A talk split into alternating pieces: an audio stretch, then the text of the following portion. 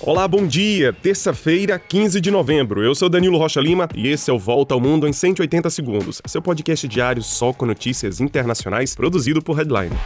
8 bilhões. Nós somos 8 bilhões de seres humanos no planeta Terra a partir de hoje. Nós levamos apenas 12 anos para colocar mais um bilhão no mundo. A cada dois segundos, uma pessoa nasce e o planeta pode atingir o pico de 10 bilhões de habitantes em 2100. Assim, a Índia deve ultrapassar a China e se tornar o país mais populoso do mundo já no ano que vem, com 1,4 bilhão de habitantes. Em 2050, metade da população mundial se concentrará em apenas oito países: República Democrática do Congo, Congo, Egito, Etiópia, Índia, Nigéria, Paquistão, Filipinas e Tanzânia. Mas o crescimento demográfico do mundo está desacelerando, com um ritmo mais lento desde 1950 e uma queda de 1% em 2020. Apesar do crescimento demográfico afetar o meio ambiente e o desenvolvimento econômico, a ONU lembra que os países que mais afetam a natureza, na verdade, são aqueles com renda alta por habitante e não aqueles onde a população cresce rapidamente.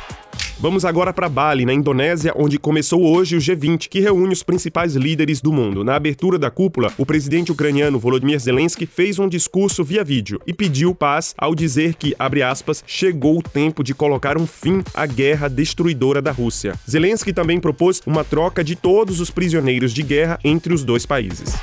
E depois do encontro cordial entre Joe Biden dos Estados Unidos e Xi Jinping da China, o mundo agora, no G20, volta justamente o olhar para os chineses. Pequim se aproximou ainda mais de Moscou e recusa condenar a invasão russa na Ucrânia. Em encontro com o presidente francês Emmanuel Macron, Xi Jinping ouviu que deve interceder junto a Vladimir Putin para trazê-lo à mesa de negociação. Por outro lado, os chineses dizem que é preciso acabar com a instrumentalização de produtos alimentares e a energia, numa crítica velada a Moscou. Mas pedem o fim das sanções ocidentais contra a Rússia. E passamos agora para a COP27. Brasil, Indonésia e República Democrática do Congo, os três países com as maiores florestas no mundo, assinaram um pacto contra o desmatamento. O acordo pede que os três países sejam compensados pela comunidade internacional na luta para proteger nossas florestas e reduzir a derrubada de árvores. Enquanto isso, Coca-Cola, um dos patrocinadores da COP27, é criticada diretamente no evento pela ONG Break Free from Plastic. Segundo um ranking da ONG, a empresa é a campeã mundial da poluição plástica, seguida pela Pepsi e a Danone.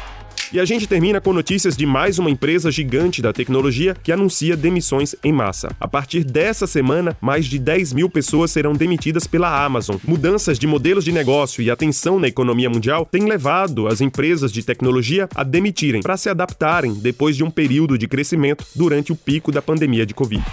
E é isso, a gente fica por aqui. Um excelente dia e feriado para você e até mais.